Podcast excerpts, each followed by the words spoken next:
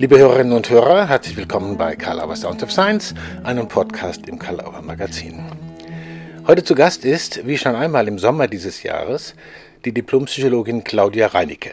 Sie ist verhaltenstherapeutische Psychotherapeutin, arbeitet seit 30 Jahren in eigener Praxis in Gruppen- und Einzeltherapie mit Entspannungsverfahren, Hypnotherapie und hypnosystemischen Ansätzen, lösungsfokussiert und seit 2009 mit Prozess- und Embodiment-fokussierter Psychologie, kurz PEP, nach Michael Bohne.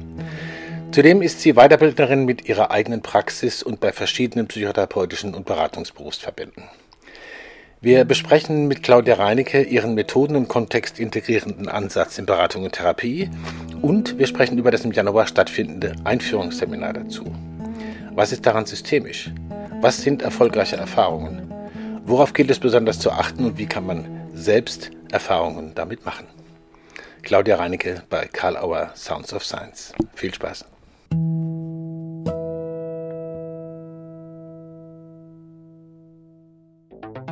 Wir müssen lernen, systemisch zu denken. Ob systemische Beraterin, systemisch Interessierter oder eingefleischter Kybernetik-Fan. Hier bist du genau richtig, wenn du dich für Kybernetik zweiter Ordnung interessierst. Die Grundlage der systemischen Theorie und Praxis. Ich bin Lina Nagel, Kybernetik-begeisterte Sozialwissenschaftlerin und Podcasterin von Cybernetics of Cybernetics. Am 15. November geht's los. Sei dabei, überall dort, wo es Podcasts gibt. Hallo liebe Claudia Reinicke, ich freue mich, dass du da bist und wir ein Interview miteinander führen können. Äh, zunächst mal Hello und dass die Leute dich hören. Hallo, lieber Matthias, vielen Dank für die Einladung. Gerne geschehen, ich freue mich. Wir wollen ein bisschen sprechen über deinen Arbeitsansatz, der sich in einem Modell dann jetzt äh, ausgeformt hat, das KIKOS heißt, Kompass zur Integration komplexer Systeme. Klingt viel komplizierter, als es ist, aber es fasst wunderbar zusammen. Da kommen wir später noch hin. Mhm. Ich würde gerne äh, von dir so ein bisschen erfahren, auch und die Hörerinnen und Hörer, ähm, was hat dich dahin gebracht, so zu arbeiten, wie du arbeitest, nämlich den Blick zu weiten auf Ressourcen, auf die man sonst eigentlich nicht kommt, im Umfeld der Klientinnen und Klienten, auch methodisch.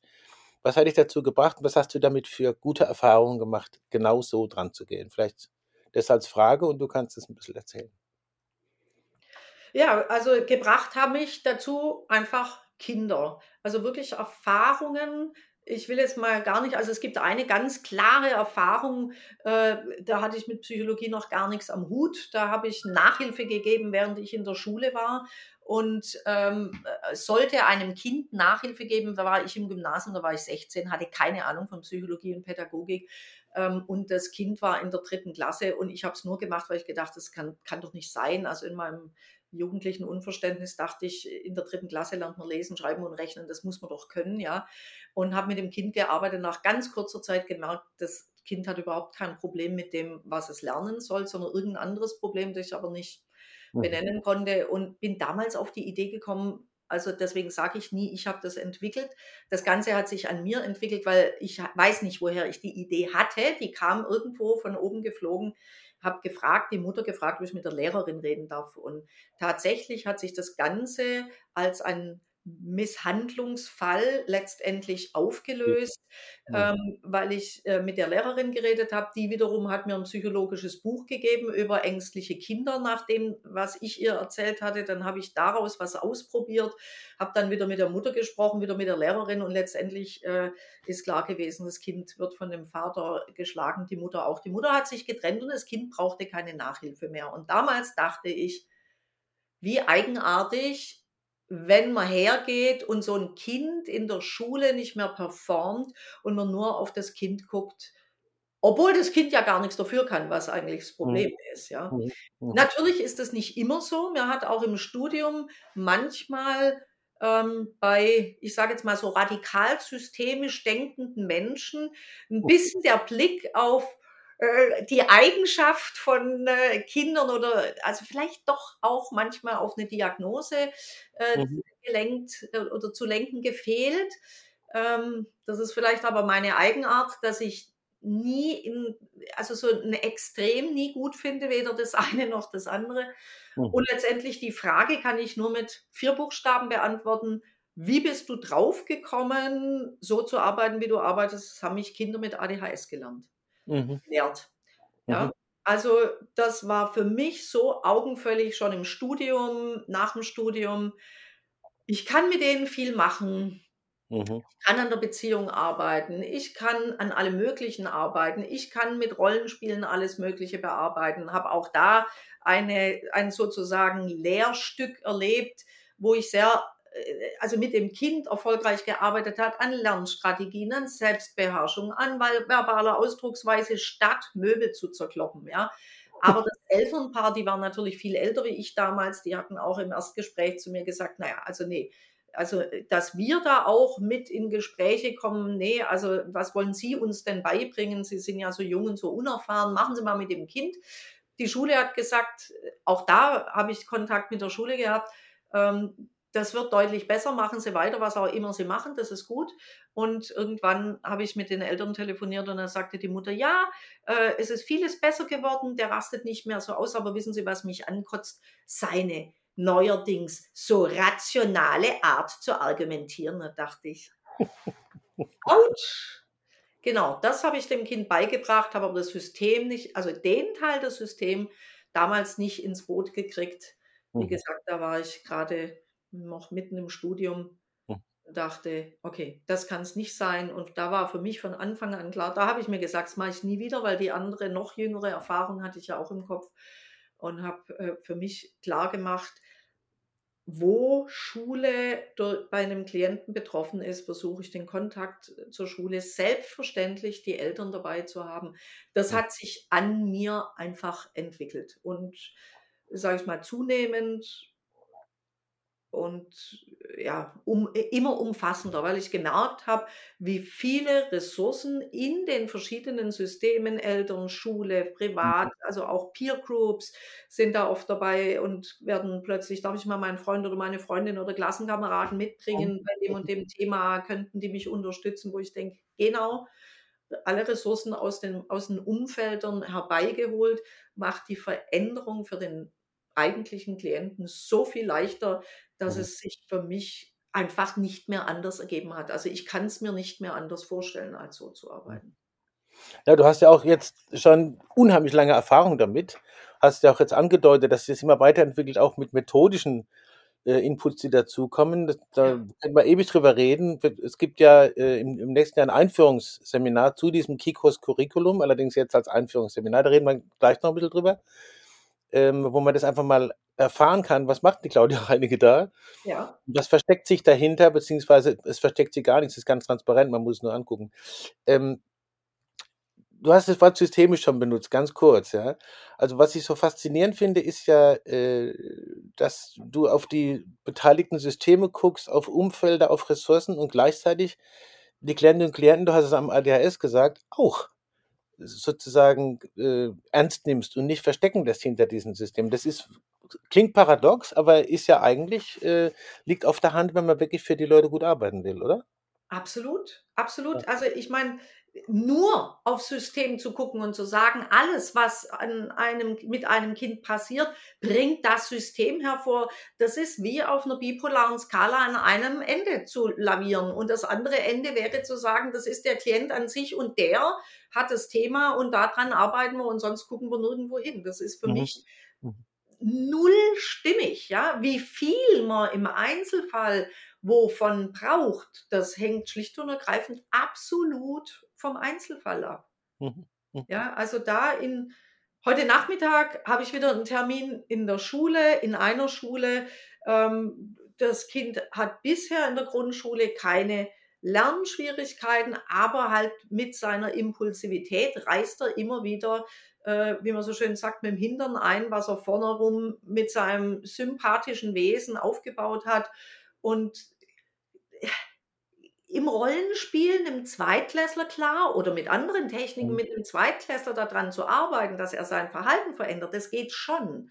Mhm. Aber wenn das im Umfeld Verständnis findet, ja, dass Mhm. der manchmal gelenkt wird in manche Fallen aufgrund von Anstrengung, Überreizung gar nicht hinkommt, weil die Lehrerin sieht, oh, dem stehen schon wieder halb die Haare zu Berge, ich biege den mal kurz ab oder ich verleite ihn, ich locke ihn, ich ähm, lade ihn ein, gerade mal irgendwie was anderes zu tun, dann passieren manche Dinge überhaupt nicht und vor allem das Umfeld hat dann Verständnis dafür und ist nicht nur genervt, ja, also das mhm. ist, finde ich, ja, also ich, wie gesagt, ich kann es mir gar nicht ohne diese Zusammenarbeit vorstellen mehr. Ja, jetzt, jetzt, würde ich dich gerne so ein bisschen nachfragen, wie du da vorgehst. Das können wir aber nur kurz machen. Im, im Kurs kann man es ja eh mitkriegen. Also was ändert sich an der Aufmerksamkeit, wenn man nach solchen äh, Systembezügen guckt? Du hast so ein Bild, wie hieß es nochmal? Spaghettis und Marshmallows, gell? Du, willst du das mal kurz erklären, was das ist? Ja, Spaghettis und Marshmallows sind letztendlich eine Impact-Technik. Impact-Techniken gehören zu dem, sage ich mal, zu den methodischen Tools, die in dem Kikos drinstecken, dazu. Mhm, genau. ähm, da bin ich aber mal zufällig durch ein Bild drauf gekommen, das ehrlich gesagt mein Mann, der Architekt ist, herbei, ja. also in irgendeinem Buch herbeigebracht hat. Da habe ich nur Spaghettis und Marshmallows als Vernetzwerkgebilde gesehen. Also Marshmallows, in die man Spaghettis reinsteckt. Und da war für mich klar, das ist super, das muss ich verwenden, weil ich lasse immer wieder in den verschiedenen Kontexten, ob das nur Kinder sind, manchmal eben auch Lehrer bei Fortbildungen, denen ich das äh, ja auch so versuche rüberzubringen, genauso wie Eltern in Elternsitzungen oder Elterntrainings, wie wichtig das System ist und dass äh, wenn jede Person ein Marshmallow ist und in der Person stecken die Spaghettis, äh, Spaghetti ist praktisch die Verbindung und äh, die Person, mit der man eine Verbindung hat, hängt am anderen Ende des Spaghetti. Und je nachdem, wenn man sich vorstellt, wenn eine Lehrerin in der Klasse so ein Gebilde baut, ja, das ist der Hammer, ja, das ist ein Kunstwerk wird es, weil da sind ja viele.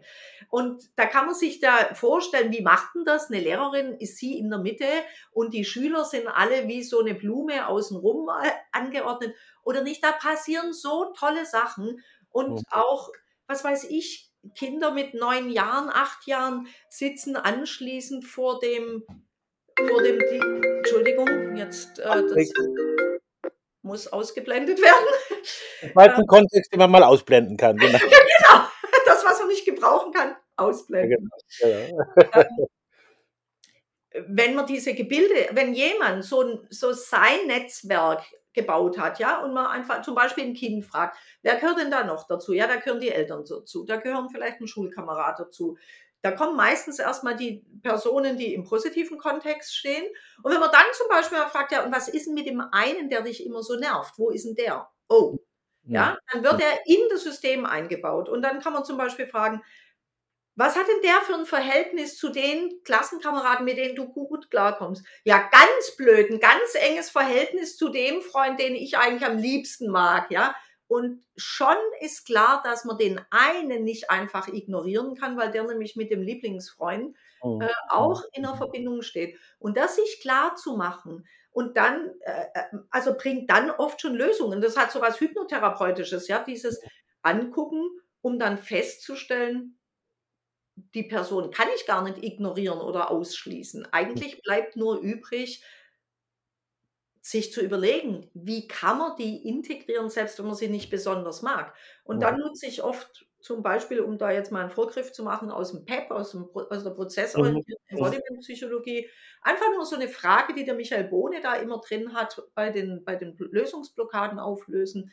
So ein Kind fragen, der eine, der dich so nervt in der Schule, macht er das aus böser Absicht oder kann der nicht anders? Mhm. Und dann kommt ganz oft, oh ja, ich habe schon mal dessen Papa kennengelernt, der ist ganz garstig und dann baut er den Papa da hinten dran mit wieder einem Marshmallow und einem Spaghetti und dann wird plötzlich klar, erstens, das Gebilde wird noch komplexer und zweitens, es ist in meinem Umfeld, in meinem geistigen Umfeld vorhanden, dass mhm. dieses Kind einen Vater hat, der, der, ihn vor der Schule so anschreit, dass mhm. ich eigentlich mit dem Jungen Mitleid habe und dadurch vielleicht schon wieder eine ganz neue Perspektive auf den lenke, um dann, das passiert nicht so selten, sowas zu sagen wie, vielleicht könnte ich den ja einfach mal einladen, wenn ich mit meinem Lieblingsfreund spiele. Vielleicht wäre es dann gar nicht mehr so, dass der mich so auf die Palme bringen kann. Spannend. Und dann sind da so selbstwirksame Mechanismen plötzlich im Gange, wenn das sichtbar, spürbar wird und diese Techniken miteinander verwoben werden, die. Umfelder, also die per, pers, beteiligten Personen aus dem Netzwerk miteinander verwoben werden und plötzlich bilden sich Lösungen. Hm. Du hast auch schon publiziert, um das nebenher zu bemerken, zu ADHS Ja, in der Schule äh, mit Spaß und Freude und äh, zu Klopfen mit Kindern, zum äh, Arbeiten mit Klopfen mit Kindern. Äh, PEP ist mehr als Klopfen. Du hast PEP angesprochen, du hast Hypnotherapie angesprochen. Es gibt ja verschiedene Methoden und methodische Zugänge und Erfahrungen, die da einspielen. Das äh, in Einführungsseminar, wenn ich das richtig verstanden habe, willst du erstmal auf PEP besonders eingehen, wahrscheinlich weil das relativ zugänglich ist und im Curriculum wird es dann anderes geben. Was wird im Einführungsseminar, um jetzt darauf mal kurz zu kommen, sozusagen, was erweitert dann da? Was wird du erfahren von deinem Arbeitsstil, von ja, der Arbeitshaltung und vielleicht auch davon, wo man hinterher sagen kann, ah, das kann ich schon mal mitnehmen. ja. Also tatsächlich ist PEP äh, ein ganz wesentlicher Bestandteil, einfach deswegen, weil er auch in meinem therapeutischen Erleben, äh, also oder weil das PEP in meinem therapeutischen Erleben so eine große Rolle gespielt hat und weil ich heute immer sage, PEP ist für mich ein ganz leichtes Verbindungsglied zwischen den Systemen. Also wenn Ah, ich früher nur über ADHS äh, gesprochen habe, haben viele Leute gesagt, wie machst du das?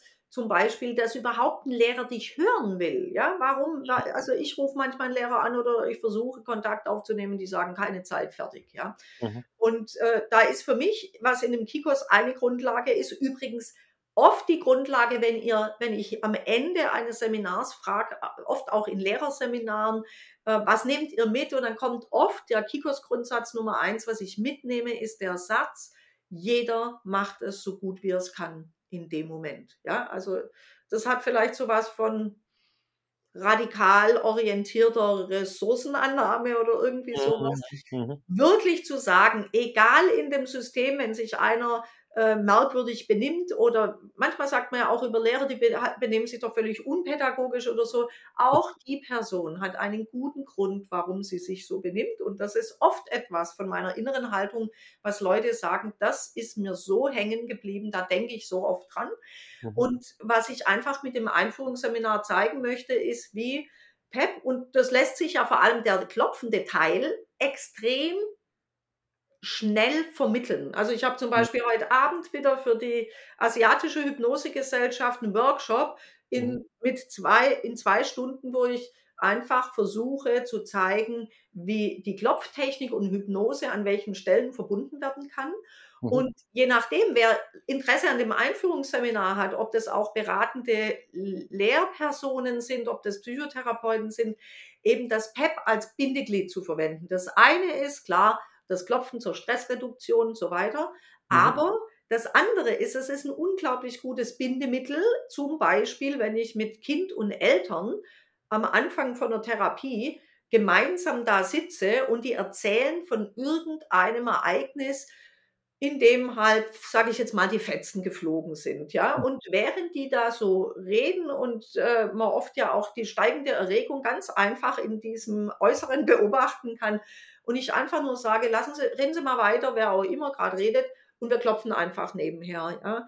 Und okay. die merken, dass etwas, was sie gerade noch total wütend gemacht haben, dass sie plötzlich drüber lachen können. Dann ist da schon mal eine tolle Verbindung da, weil erstens mal das Thema jetzt mit, mit einem anderen äh, Grundhabitus betrachtet wird.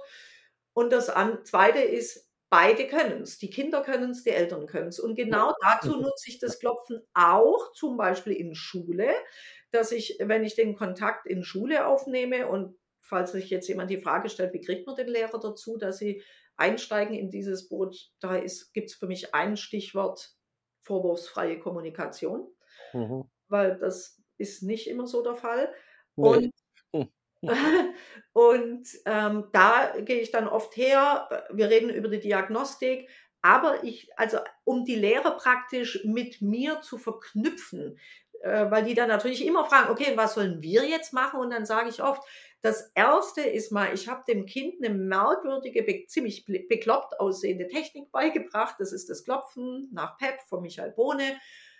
Und das Kind kann die Technik. Und wenn der jetzt, wenn ich zum Beispiel ein ängstliches Kind habe oder auch ein hyperaktives Kind, das halt immer stört, dann sage ich den Lehrern, zu welchem Zweck ich das dem Kind beibringe mhm. und was ich damit bewirken will, aber dass ich das Kind natürlich komisch vorkommen könnte, wenn es in der Klasse plötzlich anfangen sollte, Punkte zu klopfen. Mhm. Wobei man die natürlich auch verdeckt treiben kann. Aber mit dieser Erklärung der Technik ähm, kriege ich es meistens so weit, dass die Lehrer sehr interessiert sind und sagen, ja, können Sie uns das nicht auch zeigen? Könnten wir das dann nicht vor der ganzen Klasse mit allen machen?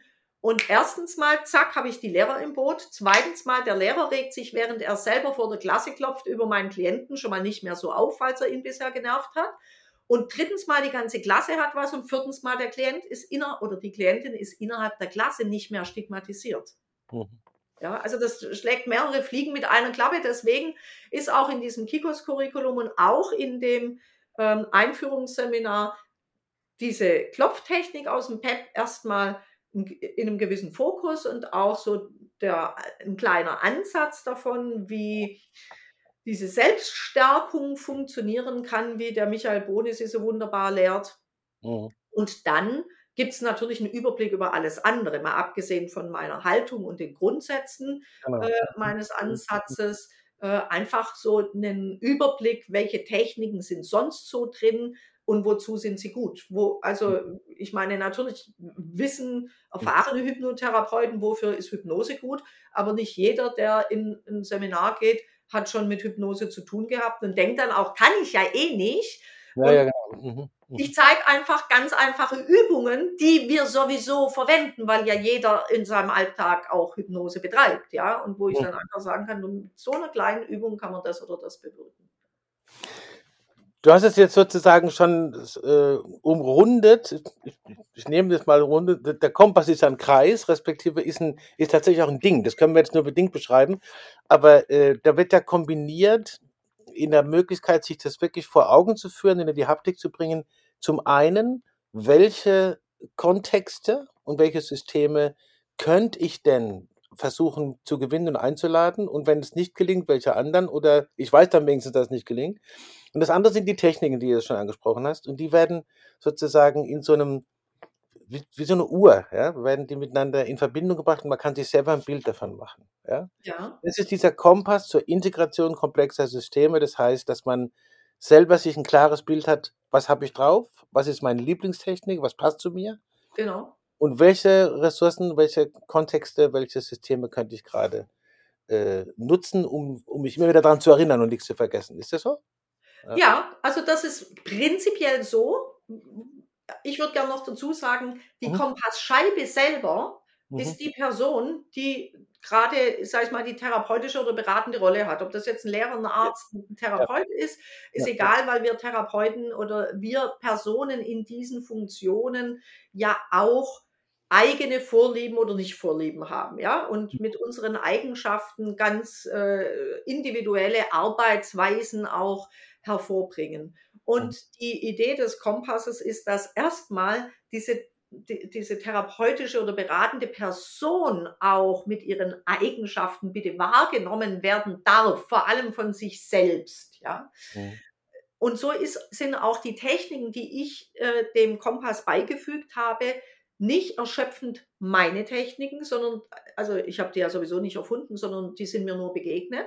Mhm. Aber das ist nicht erschöpfend. Das, was ich da drauf äh, bringe oder was da mitwirkt, wie PEP oder Hypnose, Impacttechniken, Lösungsorientierung und, und, und, das ist nicht der Weisheitsletzter Schluss, sondern du hast gerade schon das Stichwort gesagt, was sind denn meine Lieblingstechniken? Da ist eben auch der Platz zu sagen, meine Lieblingstechnik ist aber was ganz anderes als das, was Claudia Reinecke sagt. Und diese Lieblingstechnik, die ist entscheidend, ja. ja. Diese Lieblingstechnik kann dann vielleicht mit irgendwas da draus, was man dann in den Seminaren gehört hat, was man vielleicht vorher noch nicht gehört hat, kombiniert werden und hinzugenommen werden. Es muss immer davon ausgegangen werden, das, was ich bisher gemacht habe, was sich für mich richtig anfühlt, das ist auch das Richtige für mich. Hm. Und nicht die Idee, Leute, ich kann euch sagen, wie es richtig geht. Das ist halte ich für Blödsinn, also oft ganz banal gesagt.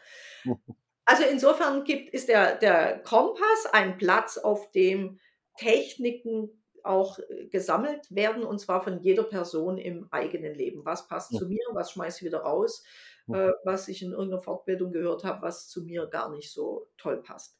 Mhm. Und das äh, Wichtige, du hast gesagt, wie eine Uhr, äh, tatsächlich zäume ich das Pferd meistens andersrum auf und frage, und das versuche ich eben auch in dem Einführungsseminar ähm, zu vermitteln, was mache ich denn eigentlich, wenn eine Person mit einem Anliegen, ob das jetzt ein Kind ist oder ob das auch ein Erwachsener ist, zu mir kommt. Also die Wahrscheinlichkeit, wenn es um ein Kind geht, nochmal zu fragen, wer hat eigentlich wirklich das Problem, ist viel größer, dass da rauskommt nicht der Klient selbst, sondern das Umfeld.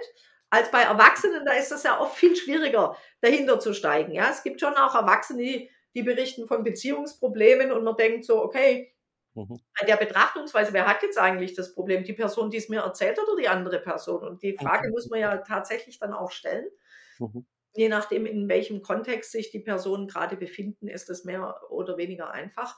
Aber wenn ich nochmal den Blick auf äh, Kinder richte, ist für mich immer die Frage, okay, da ist ein Kind, da, da klappt irgendwas überhaupt nicht, zum Beispiel in der Schule. Und dann ist die Frage, die ja der Therapeut stellen müsste, mit wem arbeite ich denn jetzt als erstes? Ja, also tatsächlich mit dem Kind, natürlich, schon weil es von den Krankenkassen so vorgegeben ist. Es gibt probatorische Sitzungen. Aber muss ich die wirklich nur mit dem Kind verbringen oder mit dem Kind und den Eltern? Also Mhm. ich sitze oft bei einer probatorischen Sitzung schon in der Schule. Ja, Mhm. wo man gucken muss, was passiert da gerade? Also manchmal gibt es ganz kritische Momente, ganz kritische Stellen, irgendwie äh, kurz vor Schuljahresabschluss, typischerweise ganz, ganz kritische Stellen, ja. Ähm, wo man einfach gucken muss, wo ist denn im Moment die Stelle, die, an der die meisten Ressourcen zur Lösung des derzeitigen Problems stecken? Das ist vielleicht die Frage, die dahinter steckt. Ja. Ja, das finde ich, allein wo du jetzt wieder gesagt hast, wie gelingt es, dass man dann schon in der Schule sitzt, wie du es beschrieben hast, ne?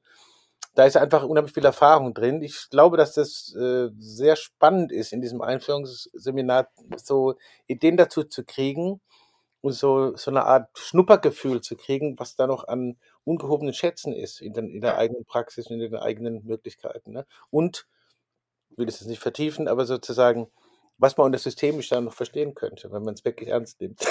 Ja, ja. Und, und wie man auch therapeutische Settings ganz anders besetzen kann, als man bisher dachte. Also da gibt es ganz spannende Dinge. Also eine meiner Seminarteilnehmerinnen hat mir dann irgendwie nach einem der Kikos-Seminare beschrieben, stell dir vor, ich war mit meiner Klientin zum ersten Mal im Pferdestall und wie du gesagt hast, das Pferd spielt eine ganz, ganz wichtige Rolle und wir haben bestimmte Verhaltensweisen mit dem Pferd geübt.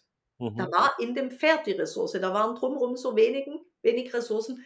Und das Pferd war eine irrsinnige Ressource, das äh, dem Mädchen geholfen hat, über eine Schwelle zu schreiten, um eine Veränderung äh, hervorzubringen, wo die Therapeutin gesagt hat, das mit dem Pferd war die beste Idee aller Zeiten.